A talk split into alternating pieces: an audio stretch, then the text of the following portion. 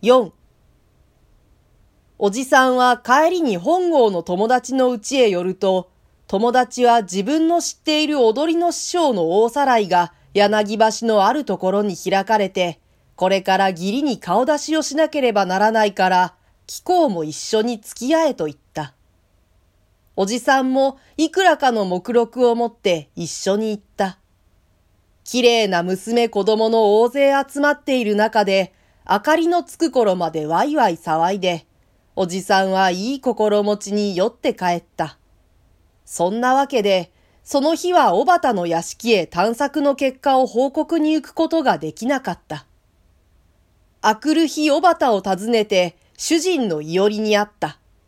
半七のことは何にも言わずに、おじさんは自分一人で調べてきたような顔をして、草草子と坊主との一条を自慢らしく報告した。それを聞いて、小畑の顔色はみるみる陰った。おみちはすぐに夫の前に呼び出された。身辺薄墨増子を目の前に突きつけられて、お前の夢に見る幽霊の正体はこれかと厳重に吟味された。おみちは色を失って一言もなかった。聞けば上円寺の住職は破壊の堕落層だという。貴様も彼にたぶらかされて何か不埒を働いているのにそうやるまい。まっすぐに言え夫にいくら責められても、おみちは決して不埒を働いた覚えはないと泣いて抗弁した。しかし自分にも心得違いはある。それは重々恐れ入りますと言って、一切の秘密を夫とおじさんとの前で白状した。このお正月に上円寺にご参詣に参りますと、お嬢様は別までいろいろお話のあった末に、私の顔をつくづくご覧になりまして、しきりにため息をついておいでになりましたが、やがて低い声で、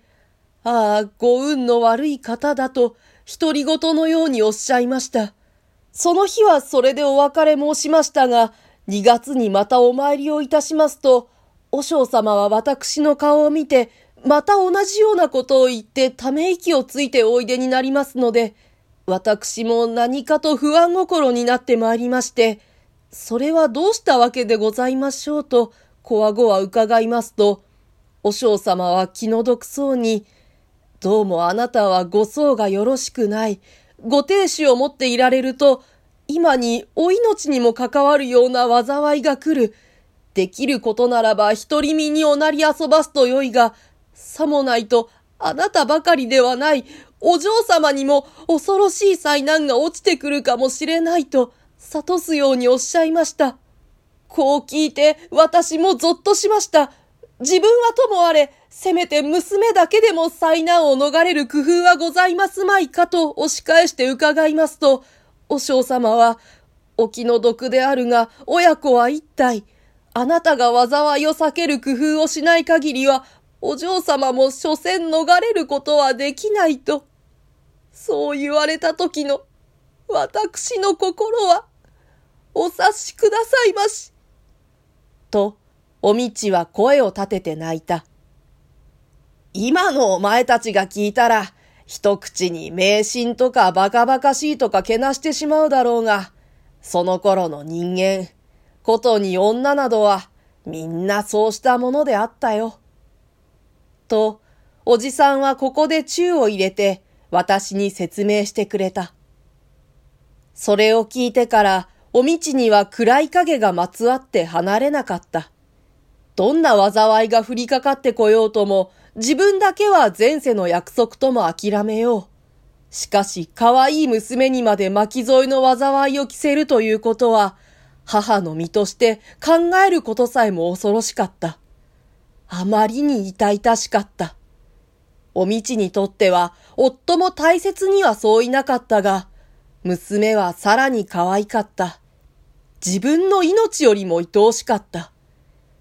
第一に娘を救い、合わせて自分の身を全うするには、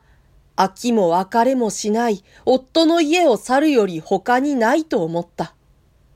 それでも彼女は幾度か躊躇した。そのうち2月も過ぎて、娘のお春の節句が来た。おばたの家でもひなを飾った。人を白桃の影をおぼろに揺るがせるひな壇の夜の日を、おみちは悲しく見つめた。来年も再来年も無事にひな祭りができるであろうか。娘はいつまでも無事であろうか。